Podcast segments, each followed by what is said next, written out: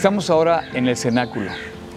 Si tú vienes a Jerusalén, te van a traer a este lugar para decirte dónde fue lo lugar donde prepararon la última cena. Está cerca de la entrada de Sion, estamos a unos metros de la puerta de Sion y te van a llevar a un lugar donde dicen que fue donde se celebró la última cena. Aquí vuelve Jesús a llamar a Juan y le dice, y con él a Pedro, que eran muy cercanos, le dice, vayan y preparen la Pascua. Ahora yo te quiero hacer una pregunta. ¿Quién es Juan?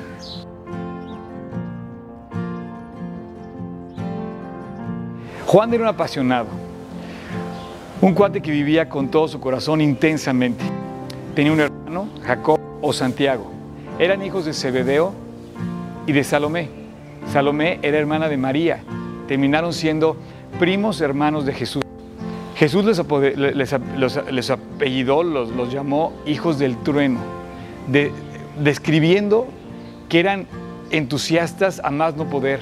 Se atrevían a interrumpir a Cristo, a sugerirle, inclusive le, le, sugirieron a Cristo, Señor, te queremos una petición. Cuando estés en tu reino queremos estarnos sentando uno al lado derecho y el otro lado izquierdo de ti. Tú imagínate el atrevimiento o la libertad o el entusiasmo, como quieras verlo, de lo que tuvo Juan para decirle esto, para, para decirle esto a, Cristo tan, tan cercano. El mismo Evangelio de Marcos relata esta petición textual. Maestro, queremos que nos concedas lo que vamos a pedirte. Jesús les preguntó, ¿qué quieren que haga por ustedes? Ellos le respondieron, concédenos que en tu gloria uno de nosotros se siente a tu derecha y el otro a tu izquierda. Jesús les dijo, ustedes no saben lo que piden. Jesús llama a, Jacobo y a Juan estando en el mar de Galilea. Dice el pasaje que dejando a su padre y a los jornaleros, eso me da la impresión que al decir jornaleros eran unos cuates que tenían una posición acomodada. Aparece siempre después de su hermano. Al decir, al decir Juan, el Evangelio menciona primero Jacobo y Juan. Posiblemente eso significa que él era el menor. Sin embargo, quiero decirte algo. Juan prevalece después de la muerte de Cristo, inclusive porque Santiago muere, lo, manda a matar eh, Herodes.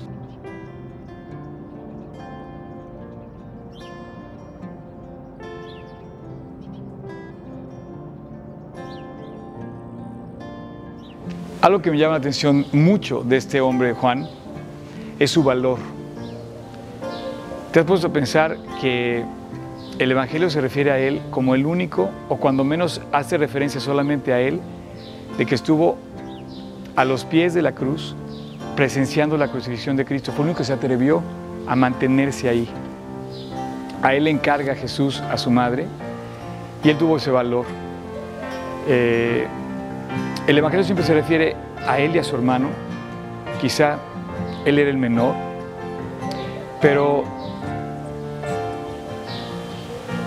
él muere hasta la edad adulta y Dios lo usa a Juan para escribir el Evangelio de Juan, para escribir las cartas de Juan y para escribir el Apocalipsis. Si tú hables del libro de Apocalipsis, lo primero que te vas a encontrar es con este Juan apasionado Primero, Él no se refiere a Él como un apóstol, Él no se da la jerarquía, Él dice siervo de Jesucristo. Es lo que tú y yo tenemos que ser, unos servidores de Dios, servidores de todo corazón, listos y dispuestos para cuando Él nos llame y en donde Él nos quiera poner, listos y dispuestos para anunciar la buena noticia. Te vas a encontrar con Juan en Apocalipsis, voy a decir por qué. Porque no vas a empezar a leer ni siquiera en los tres primeros versículos, vas a dar cuenta que Él dice, bienaventurado el que lee el que oye estas palabras y las pone en práctica. Dice, es bienaventurado aquella persona que siga a Jesús. Ese era Juan, un hombre bienaventurado, siempre radiante eh, y tratando de transmitir las cosas más altas. Era un hombre excepcional. Dios por eso lo usó tanto, pero no tan lejos de lo que tú puedes ser. Tú también puedes ser usado. Acuérdate que él era el menor o cuando menos es la impresión que yo tengo. Ok, nos vamos a ir a este lugar ya. De hecho, no tardan en llegar todos los que visitan tantos lugares eh, como este. Y Este es uno de los muchos lugares que dicen que fue donde sucedieron las cosas. Si fue o no fue, ni lo vamos a hacer punto de oración, ni lo vamos a referir como exactamente lugar, pero lo vamos a dejar aquí para continuar con otros lugares más donde aparece Juan interactuando intensamente, sirviendo a Dios.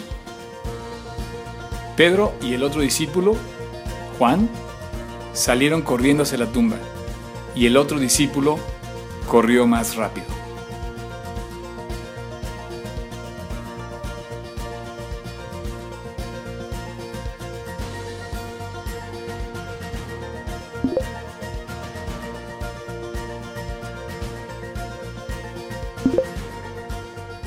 Juan era todo menos un mediocre. Juan era un cuate apasionado que cumplía el primer mandamiento en serio. Si tú lees el primer mandamiento, seguro todos se lo saben. El primer mandamiento es amar al Señor Dios con todo tu corazón, con toda tu alma, con toda tu esfuerzo, sobre todas las cosas. Eso es pasión. Eso es ser apasionado. Y Juan era así. Juan, eh, escogí desde, no sé, sabíamos que íbamos a ir a Israel, ¿verdad, Paola? ¿Dónde estás, Paola? Este, si quieren Israel, hablen con Paola. es la cuarta vez que voy y con este tema que íbamos a ir, pues yo sabía que íbamos a ir desde el año pasado. Entonces empecé a pensar en el tema y escogimos usar la vida de Juan como, una, eh, eh, como un punto de, ejemplo a seguir, que, que, bueno, ustedes van a ver a lo largo de toda esta serie cómo tú conoces a una persona cuando empiezas a convivir con ella. O sea, tú no conoces a una persona nada más porque la saludas, hola, ¿qué tal? O la ves en una imagen, ¿no? Tú la conoces cuando empiezas a convivir de cerca y a compartir con esa persona de cerca. Entonces, es lo que vamos a hacer con Juan. Y Juan era un cuate apasionado, un cuate intenso, un cuate completo, un cuate corría, por eso termino ese versículo. Ese, ese fue lo que me inspiró. Juan corría más rápido que Pedro. O sea, los dos corrían y le ganó Juan. Salió primero Pedro, pero llegó, llegó primero Juan. Eso quiere decir que Juan, cuando tiene hambre una persona, no se espera para comer. O sea, está como eh, corre por eso, ¿no? intensamente. O sea, tú, te puedes esperar y debes esperarte para tomar decisiones importantes en la vida, ¿no? Pero cuando estás desesperado porque tienes hambre o sed, corres, corres, no te esperas, o sea, sales corriendo, buscas esto con lo que estamos hablando, con pasión. Bueno, así debemos de vivir para Cristo. Esa es la idea de, hablar de Juan. El ejemplo a seguir, no para adorar a Juan o para adorar a Pedro, para algunos de los apóstoles, no. Al que hay que adorar se llama Jesús, por eso le ponemos nombre a las canciones Jesús, te exalto, Jesús, te exalto, Jesús, te exalto, porque Él es el que cambió la vida de Juan y, mi vida también. Ahora, a lo largo de toda la historia ha habido personas como Juan, como Pedro, como todos los apóstoles, como los profetas, como los que vieron en el Antiguo Testamento y en el Nuevo Testamento, pero ahora nos tocó vivir a ti y a mí en este tiempo. Yo espero que no nos defina la vida como personas mediocres, sino como personas apasionadas por Cristo. Esa es la idea. Vamos a abrir nuestra Biblia en el Apocalipsis capítulo 1. Es muy fácil conseguir Apocalipsis, vete a la última cuadra de la Biblia y ahí llegas a la última eh, cuadra y vas a encontrarte con Apocalipsis. Es, entonces da tantito vuelta a la derecha y va a decir Apocalipsis. En el número 1, capítulo 1. Y vamos a ver quién era Juan a través de estos versículos.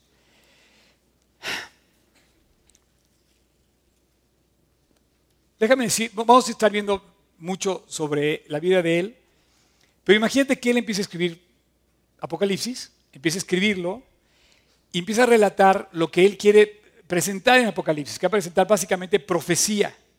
O sea, Apocalipsis es profecía. Es la profecía del Nuevo Testamento. La profecía del Antiguo Testamento, ¿cuál es? ¿Alguien sabe cuál es la profecía del Antiguo Testamento? A ver, es una pregunta.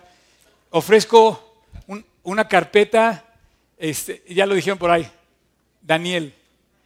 La profecía del Antiguo Testamento está en el libro de Daniel, otro cuate súper intenso también. Okay, vamos. Pero bueno, él va a escribir Apocalipsis, que es la profecía. Y en la profecía va a mencionar, Dios lo va a usar a él, a Juan, para transmitir lo que va a pasar en este mundo eh, y nos está advirtiendo lo que va a pasar. O sea, la Biblia nos advierte cosas que van a pasar. Si tú haces las cosas que dice la Biblia, te va a bendecir. Si tú no haces las cosas que dice la Biblia, te va vas a, vas a, sufrir. La revelación de Jesucristo, dice el versículo 1. Si no traes tu Biblia, síguenos en, en la pantalla, que wow. ¿Sí la leen ahí atrás? Déjame decirte que los, los, chavos decían que no, que pusiéramos una de 70 pulgadas. Yo decía, no, tiene que de 80. Entonces los de allá atrás agradezcanme por favor que yo pidiera de 80, que no cabían en el elevador, pero bueno.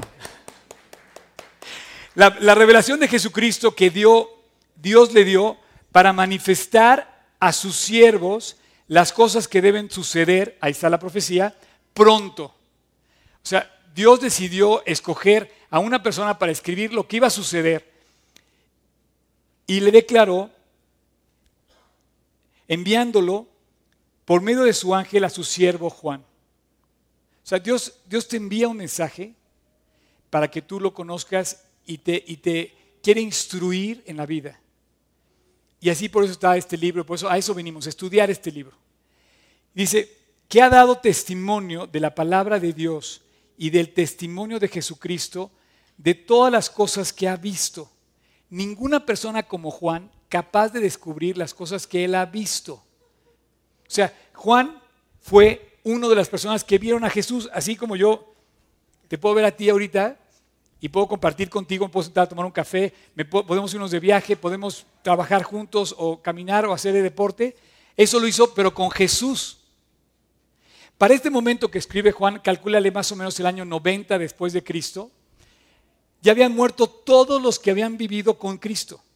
Para ser un apóstol tenías que haber estado conviviendo con Él, así, conviviendo. No puedes ser apóstol si no has estado cara a cara con Jesús. Él era apóstol. Entonces, cuando él empieza a escribir, dice, yo lo he visto y a mí nadie me diga que no. Porque muchas personas empezaron a surgir con ideas nuevas y él los calmaba y decía, no, esto fue así. Por eso relata el Evangelio y cuenta el relato de cómo fue la vida de Cristo en la tierra. Si tú lees las cartas, de una manera también él dice, lo que hemos visto desde el principio, lo que hemos oído, lo que hemos palpado con nuestros ojos, eso os anunciamos. Yo les voy a hablar lo que vi. Y aquí lo dice, yo voy a anunciar el testimonio que vi y, no puedo dejar de anunciarlo. Yo, yo no puedo dejar de anunciar el testimonio que vi. ¿Alguien se quedó con mi teléfono? Miren, acabo de recibir un, eh, no, no me dedico a esto, y menos en la plática, pero lo acabo de recibir. Tan lo acabo de recibir que lo vas a encontrar en mi menú de inicio. Dice así, mira, quiero leértelo. Una persona que se acaba de ir de la reunión anterior.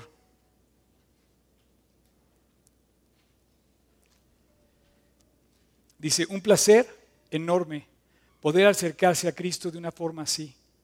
Espero poder seguir encontrando la respuesta que que llena mi vacío que tengo en el corazón.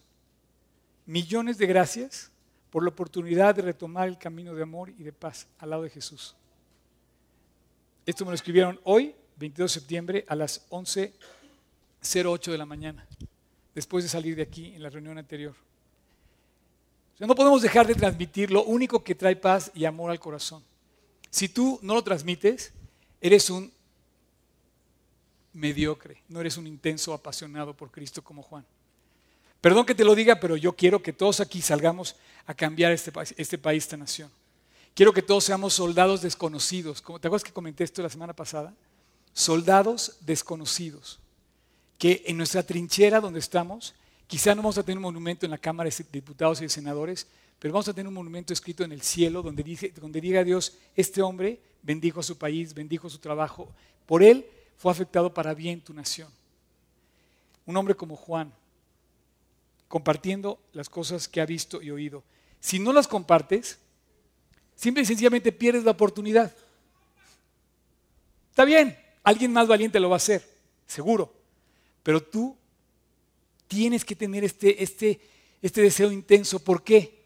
Versículo 3.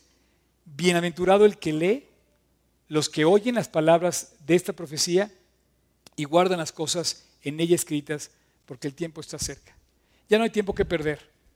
Ya, ya tienes que, podrías pasarte mucho tiempo cruzado de brazos o simplemente dejando que la gente este, el calendario y ver pasar la vida y los días, pero no.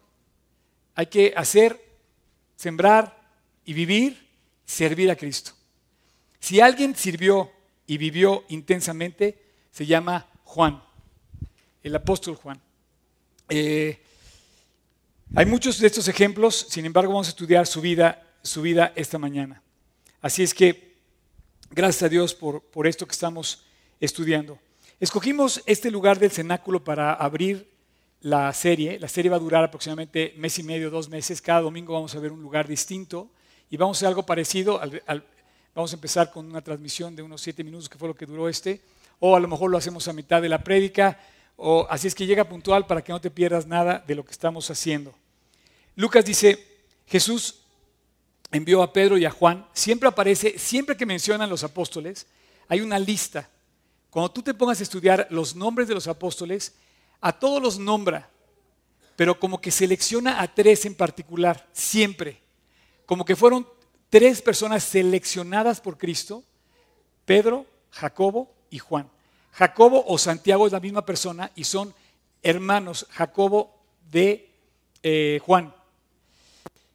Y tú lo vas a ver mencionado a lo largo de toda la historia y el relato del Evangelio y el relato de los del libro de Hechos y después las cartas que después se escriben. En el Evangelio de Lucas, eh, 22.8, dice, y Jesús envió a Pedro y a Juan diciendo, id y preparaos la Pascua para que la comamos. O sea, Jesús le pidió a estos dos hombres, Pedro y a Juan, que fueran y prepararan la Pascua. Es un poco parecido que yo te pidiera a ti, oye, ayúdame a montar ese salón. ¿no? Los chavos vienen y empiezan a preparar. Pero esta era, este era una cosa notoria, ¿no? Era la última cena con Jesús. Ellos eran obedientes, ellos eran confiables, Jesús les confió esto y ellos lo hicieron. Em, em, sin embargo, si tú vas a Roma, tú vas a encontrar una escultura de Pedro que la gente ya casi se acaba los pies porque se vuelven motivo de adoraciones, de adoración las personas. Entonces yo no quiero volver un motivo de adoración la vida de Juan, yo quiero volverlo un motivo de admiración y de ejemplo a seguir. Para tomar su ejemplo, porque yo siento que Él nos pone la vara muy alta. Entonces, como yo no quiero que tú adores a Juan, sino que tú adores y sirvas a Cristo, te voy a decir, voy a abrir esto hablando de los tres osos más grandes que tuvo Juan en la Biblia. Él hizo tres osos. ¿Sabes lo que es un oso? Bueno, él hizo el oso en serio.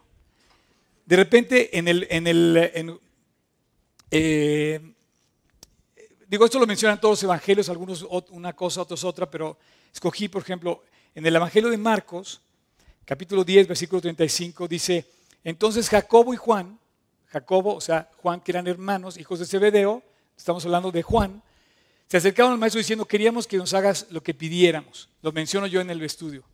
Dice, te quiero pedir, Señor, te queremos pedir que nos dejas sentarnos, cuando vengas tú en tu reino, que nos dejas sentar uno a tu derecha y otro a tu izquierda. O sea, queremos ser secretario de gobernación o secretario de, no sé, de economía, cuando vengas tú en tu reino. Quiero, quiero estar contigo cuando vengas en serio a, aquí a partir del queso, quiero estar contigo. Bueno, el último versículo de ese, pasaje, Jesús les contesta simplemente, tú no sabes lo que pides. O sea, estás haciendo el oso, Juan. Este, ¿Cómo puedes pedir que vas a beber la copa que yo voy a beber? No sabes lo que estás pidiendo. Es, es prácticamente estás negando la salvación de los hombres. Yo tengo que beber esta copa y tú vas a tener que beber la tuya. En su momento tú vas a beber la tuya. Y sentarse de un lado del otro, eso va a estar solo determinado por mi Padre que está en los cielos. Otro oso que él cometió, que él cometió fue cuando le piden la petición de reprender por no andar con ellos. En el, el mismo Evangelio de Marcos, en el capítulo 9, dice, el que recibe a este niño en mi nombre, a mí me recibe. Y el que me recibe a mí, recibe a aquel que me envió, porque el que es más pequeño entre vosotros, ese es el más grande. Él respondió, eh, él respondió y me dijo, eh, no sabes lo que pides. Perdóname. Dice, respondió Juan y le dijo, maestro, vimos a uno echando fuera demonios en tu nombre y tratamos de impedírselo, pero porque no andaba con nosotros. O sea, Juan intervino en una situación en donde empezó a hacer de las suyas, como que empezó a dar opiniones sin consultar la voluntad de Dios. Y tú ves aquí dice, pero Jesús le dijo, no se lo impidáis. O sea, Jesús lo reprendió. y le dice, no, déjalo, porque el que no está contra vosotros está con vosotros. Esta frase se me hace una sabiduría increíble. Si nadie, por ejemplo, a veces estamos peleando con tu pareja, ¿no? Pero no sabes que vas al mismo lugar. Somos son el mismo equipo. Entonces, si no está contra ti, es que está contigo. Lo que pasa es que a veces confundimos al enemigo, ¿no? Entonces Jesús lo reprende. Y también reprende también otra vez a su hermano y a él en el versículo 51, eh, cuando le dice, eh, y sucedió que cuando cumplían los días de su ascensión, él con determinación afirmó su rostro para ir a Jerusalén y envió mensajeros delante de él, y ellos fueron y entraron en la aldea de los samaritanos para hacerle preparativos. Pero no le recibieron, porque sabían, no le recibieron, porque sabía que había determinado ir, ir a Jerusalén. Al ver eso sus discípulos, Jacobo y Juan, dijeron, Señor, ¿quieres que mandemos que descienda fuego del cielo y los consuma? Imagínate lo que se atrevieron a pedir. Le dijeron, ve y vamos a pedirle que acaben con ellos, ¿no? Y dijo Dios, no, ¿cómo crees? Juan, la estás regando otra vez. Jesús, él, con todo amor, volviéndose, los reprendió, los reprendió. A veces nos, ofendemos con Dios porque, porque nos reprende, ¿no? Pero dice, nos reprendió y dijo, vosotros no sabéis de qué espíritu sois, porque el Hijo del Hombre no ha venido para destruir las almas, sino para salvar las almas.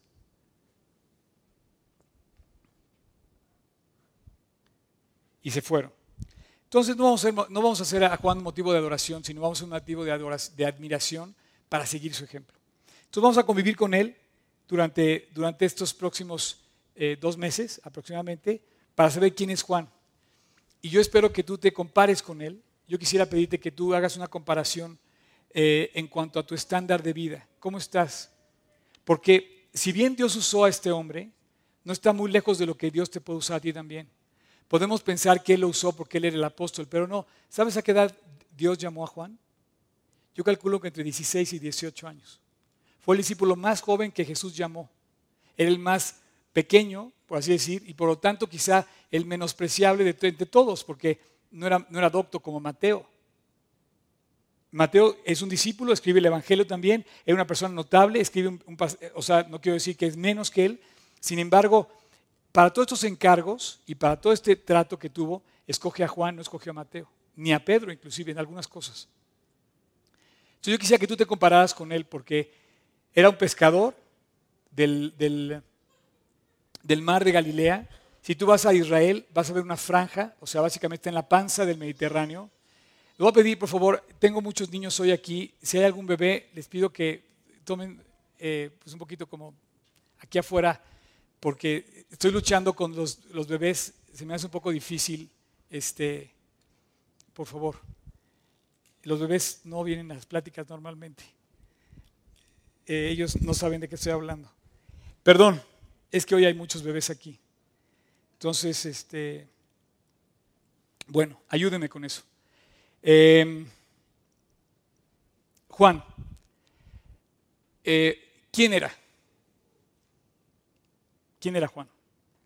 Bueno, Dios, Dios lo escoge como pescador, te decía. Si tú vas a Israel y vas al norte, casi con, con, las fronteras de Siria, donde están los cocolazos ahorita, prácticamente de las montañas del Golán que ven al norte en el, mar de Galilea, tú vas a ver las montañas.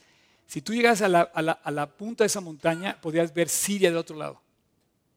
El, el, valle, digamos, fértil de todo Israel está hacia el norte está hacia el norte del mar de Galilea, era, donde estaba el agua dulce y de ahí se sembraba toda esa región, la región norte. La actividad económica estaba en el norte, en la parte de Galilea. Él vivía ahí y en la parte norte del mar, en la ribera, ahí estaba su negocio, ahí salía a pescar. El, mar de Galilea es de la dimensión, yo calculo que del tamaño del lago de Valle de Bravo, por así decirlo. Y él tenía su hogar ahí y seguramente como tenía sus jornaleros, era una persona adinerada o más o menos de una posición estable, porque tenía trabajadores que trabajaban con él. Tú imagínate que llega Jesús, llama a ellos dos, eran cercanos, se conocían, dice, sígueme. Y al instante dejaron sus redes y lo siguieron. Es una persona intensa, convencida de dejar todo por Cristo. Dios les llama a él y a su hermano hijos del trueno. porque eran unas personas arrebatadas, eran unas personas intensas que no podías tú controlar, casi casi. Jesús le dice, oye, tú eres muy intenso. Y les pone eh, el apellido o el apodo Boanerges. Es como a mí me dicen chaparrín, o tocayo, o champ. Champ, de champion. Como no soy champion completo, soy champ, apenas llevo un... bueno, ahí le apellidaba al hijo del trueno. Pero hay otro nombre que le pone Jesús a Juan. Y especialmente a Juan, ya no a su hermano. Le pone un nombre precioso. Todo mundo conocía a Juan como el discípulo a quien Jesús amaba. Una persona notable, notable en ese hecho. Y bueno, eran hijos de Zebedeo, eran hermanos, Boanerges, y vivió en la zona de Galilea hasta que Jesús lo llama y después se fue a vivir, ¿sabes, ¿sabes a dónde vivió? En Éfeso. Justo acabamos de leer y estudiar todo el, todo el tema de Éfeso, en la serie anterior. Él vivió, después de que Pablo funda la iglesia de Éfeso, eh, Juan vive ahí y se vuelve un líder después de la muerte de Pablo en Éfeso. Eh, antes de morir, porque él tuvo varios, varios eh, momentos de... bueno, lo vamos a ver, pero él fue condenado a muerte muchas veces. Y justamente en la última condena antes de morir fue llevado a Roma y ante 20.000 personas en el, en el Coliseo, el, eh, César, Dionisiano, lo manda matar. Decían, bueno, él ha sobrevivido muchas veces porque se decía otro dicho de él, el discípulo que no iba a morir, porque Cristo le dice a Pedro, si yo quiero que, tú quede, que él quede hasta que yo venga, que a ti, sígueme tú. El famoso pasaje que está también en el Evangelio de Juan y lo relata. Entonces la gente creyó durante muchos años que Juan nunca iba a morir hasta que Jesús regresara. Y de hecho casi lo cumple porque murieron todos los discípulos y Juan seguía vivo. Inclusive murió su hermano eh, Jacobo, murió joven eh, con Herodes, recién muere Cristo. Herodes lo manda a matar. Bueno, pues eh, en este relato de su muerte va a Roma condenado desde Éfeso y lo, como decían que no lo, había podido, habían podido matar los leones y no lo habían podido matar el fuego, deciden echarlo en un, en un balde de una olla de aceite hirviendo. Y el, emperador lo condenó a muerte en frente de todos y cuando lo estaban metiendo a la olla, él se puso a orar y a dar gracias y a alabar a Dios. Y de repente todo el mundo, los 20 mil personas, vieron que no se moría, que seguía agradecido, emocionado, alabando a Dios con los brazos arriba, en medio de una olla ardiendo. Y lo que habían pensado que iba a ser una muestra para condenar al cristianismo, se volvió una promoción del cristianismo. Los 20 mil personas estaban en el, en el Coliseo, decidieron creer en Cristo, seguramente por el testimonio de Juan ese día. Ahora, estoy contando una leyenda, no sé, no sé si esto es verdad porque no está en la Biblia, pero estos dicen que así fue su muerte. Entonces imagínate el emperador ve que no se muere y que los 20 mil personas creían, estaban diciendo, wow, su Dios le contestó, y entonces empiezan a hacerle propaganda, promoción a Dios, lo que tenemos que hacer nosotros, que Dios nos contesta. Y en ese momento dice, dice sáquenlo y apártenlo de la vida, llévenselo. Y lo manda extraditado, eh, eh, desterrado a la isla de Patmos, donde escribe sus escritos. Y ahí es donde escribe Apocalipsis. Y estando ahí, dos años dura hasta que muere Dionisiano, se rompe el decreto que había dado, lo dejan libre y él regresa a Éfeso y finalmente como le da de 95 años aproximadamente, Juan muere en paz en Éfeso, con su gente, con sus discípulos. Entonces, eh, em, este, este, era Juan.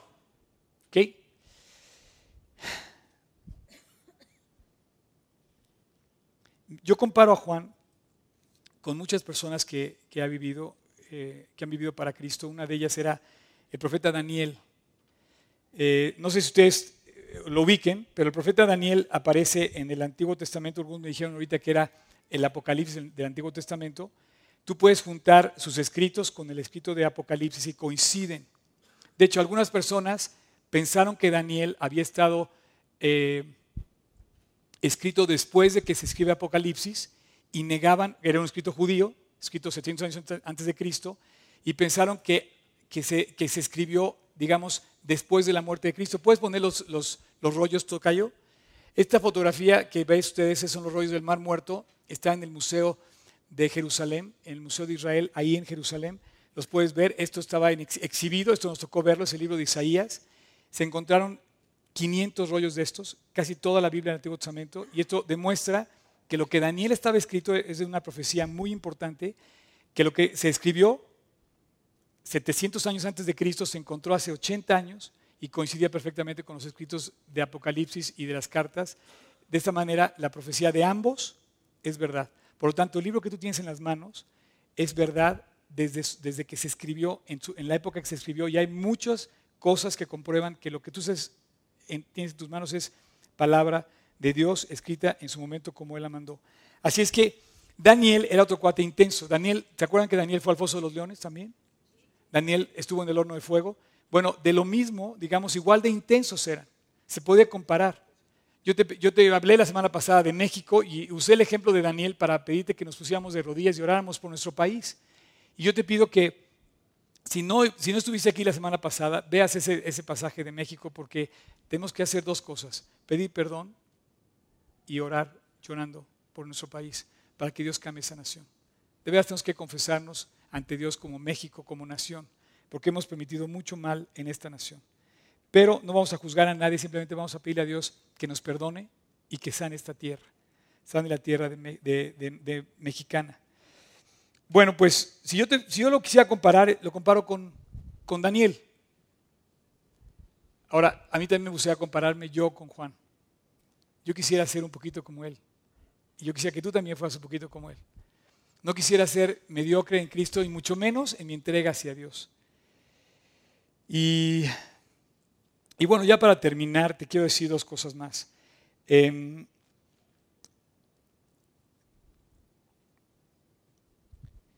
¿Por qué el ancla?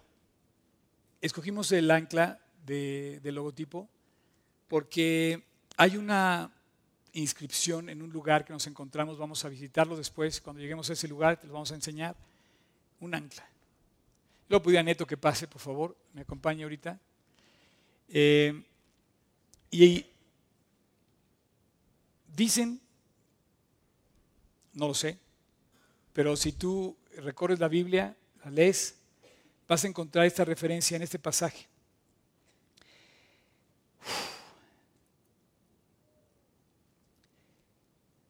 Pero cuando a vosotros, oh amados, estamos persuadidos de cosas mejores y que pertenecen a la salvación.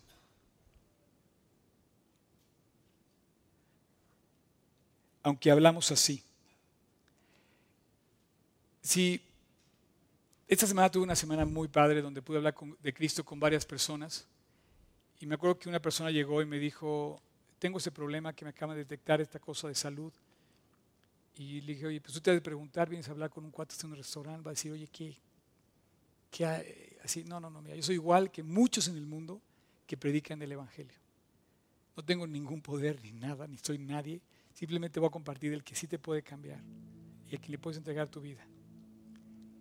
Porque le dije, no vemos a Dios. O sea, si tú dije, no vemos a Dios.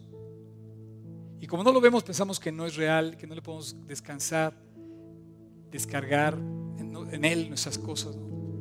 Pero tampoco vemos al diablo y también, también podemos ver lo que Él ocasiona. Por un lado vemos a personas como Juan, como Daniel, como Pedro, como Mateo, como la persona que te habló de Cristo, cambiando.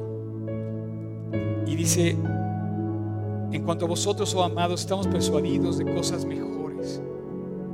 De repente hay un grupo de personas que se despegan de lo común y corriente de este mundo como dice Efesios, y dice, los cuales viviste en otro tiempo, haciendo la voluntad de la carne, de los pensamientos, y eras por naturaleza hijos de ira, lo mismo que los demás.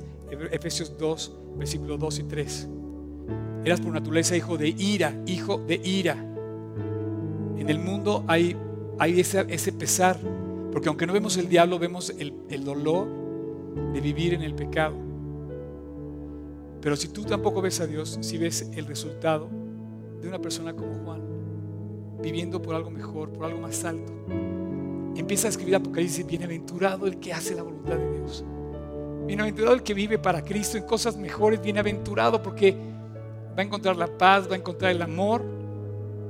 Bienaventurado. Él, empieza a escribir su carta y dice, esto es lo máximo.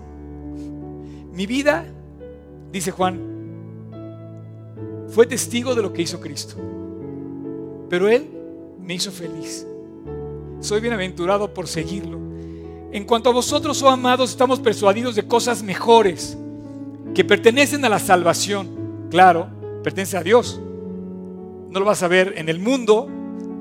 A lo mejor hay cosas buenas en el mundo, pero la más alta es la salvación de Cristo. Es el estándar más alto de amor que tenemos en, cualquier parte donde quieras voltearlo a ver. Aunque hablamos así, porque Dios no es injusto para olvidar vuestra obra y el trabajo de amor que habéis mostrado hacia su nombre, habiendo servido a los santos y sirviéndoles aún. Eric, Oscar, Dani, Silvana, Neto, eh, Saúl, Job, Javes, David, Ramón. No los puedo nombrar a todos, son muchos. No es en vano la obra que hacen. Gracias a ti que ofrendas también para que esto sea una realidad. Dios no va a ser injusto para olvidar tu trabajo, tu fe, tu esfuerzo, tu servicio, tu vida para Cristo. No va a ser injusto para olvidarla.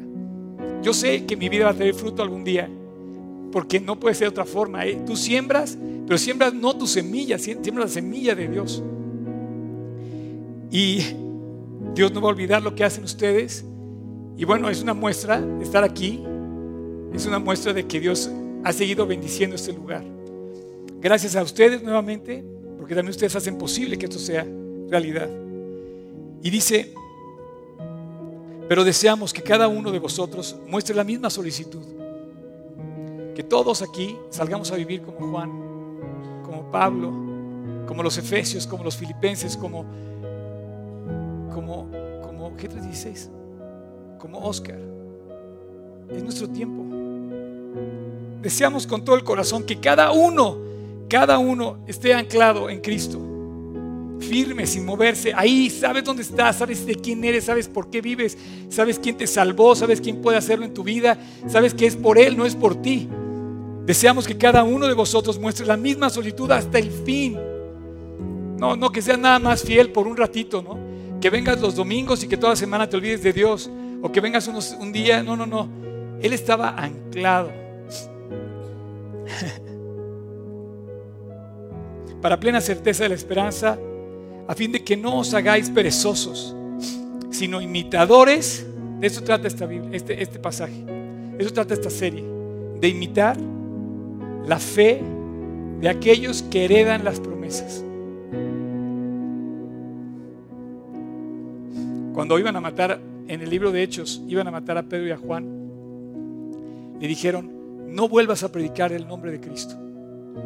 Si no, te vamos a meter a la cárcel o te vamos a matar. Y era cierto, acababan de matar a su hermano. ¿Sabes qué dijo Juan? Dijo, se levanta y le dice a la persona, le dice, piensa, ¿a quién debo servir?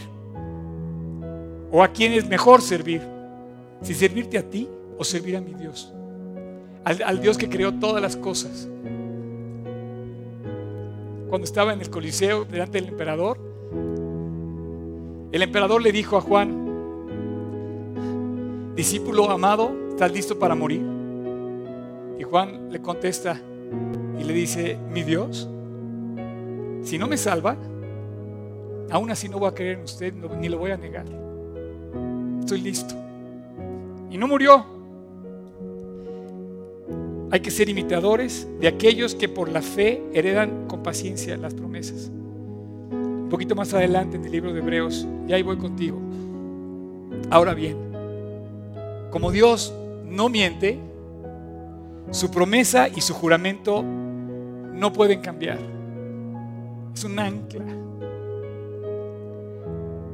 Y esto nos consuela, porque nosotros queremos que Dios nos proteja y confiamos en lo que Él nos, dará, que nos dará lo prometido. Esta confianza nos da plena seguridad. Es como un ancla de barco que nos mantiene en lo que Él es, que no cambia que nos mantiene firmes y quietos como un barco. El ancla mantiene a un barco quieto y firme en su lugar. Y esta es la confianza que nos da Jesucristo, que traspasó la cortina del velo y cambió la historia. Cambió la historia y también de paso cambió la historia de Juan, de ser un pescador sin pena ni gloria, vendiendo pescados. Curioso que yo también vendo pescados. Eh, nos permite vivir en sus promesas. Yo, yo, no me quiero, yo no me quiero morir vendiendo pescados. Yo me, quiero yo, me quiero morir haciendo lo que estoy haciendo.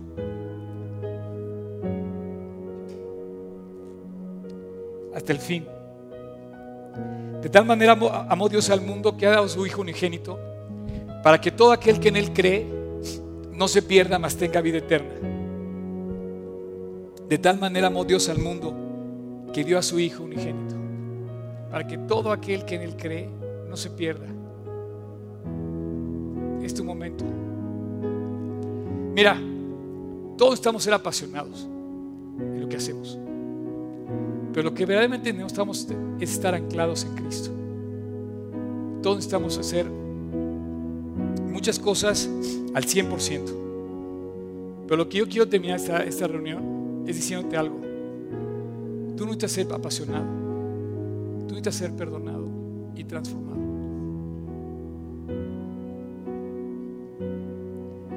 Y necesitamos pedirle perdón a Dios. tal manera amó Dios al mundo que dio a su Hijo unigénito para que todo aquel que en Él cree no se pierda. Necesitamos ser perdonados. Necesitamos ser transformados. Cierra tus ojos y de nada sirve todo este montaje, todas estas pantallas, si esto no pasa en tu corazón. Y yo, yo quiero terminar esta reunión con una oración en dos partes. la primera, te quiero pedir a ti que, que has caminado con Cristo por muchos años, que te dejes de cuentos y empieza a vivir a la altura de este hombre al 100% para Cristo. Yo quiero renovar mi entrega el día de hoy y te quiero invitar a ti a que tú lo hagas. Y en la segunda parte de mi oración te quiero invitar a ti que estás aquí quizá por primera vez, pero seguramente ya habías oído de, Cristo de alguna forma, pero no le has entregado tu corazón para que tú se lo entregues y quedes anclado como ese barco firme y quieto en un lugar, solo en un sitio, en el perdón y en el amor de Jesús.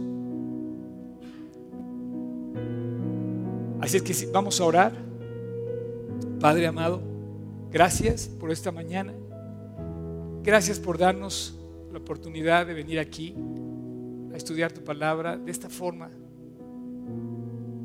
Yo quiero aprovechar, Dios, para entregarte nuevamente mi corazón. Y te quiero pedir, Dios, que aquí tienes mi vida. Quiero ser de aquellos que por la fe heredan las promesas. Quiero vivir para ti como, como Juan lo hizo, que corrió más rápido para ti. Así es que aquí está mi corazón, Dios. Y tú estás ahí, quiero que también se lo entregues. Dios, aquí está mi corazón tómalo y cámbialo. Y ahora quiero orar contigo para que le pidas perdón a Dios. No te puedes equivocar de esta oración. No puedes caminar por la vida como, como pecador, sino debes caminar como hombre perdonado.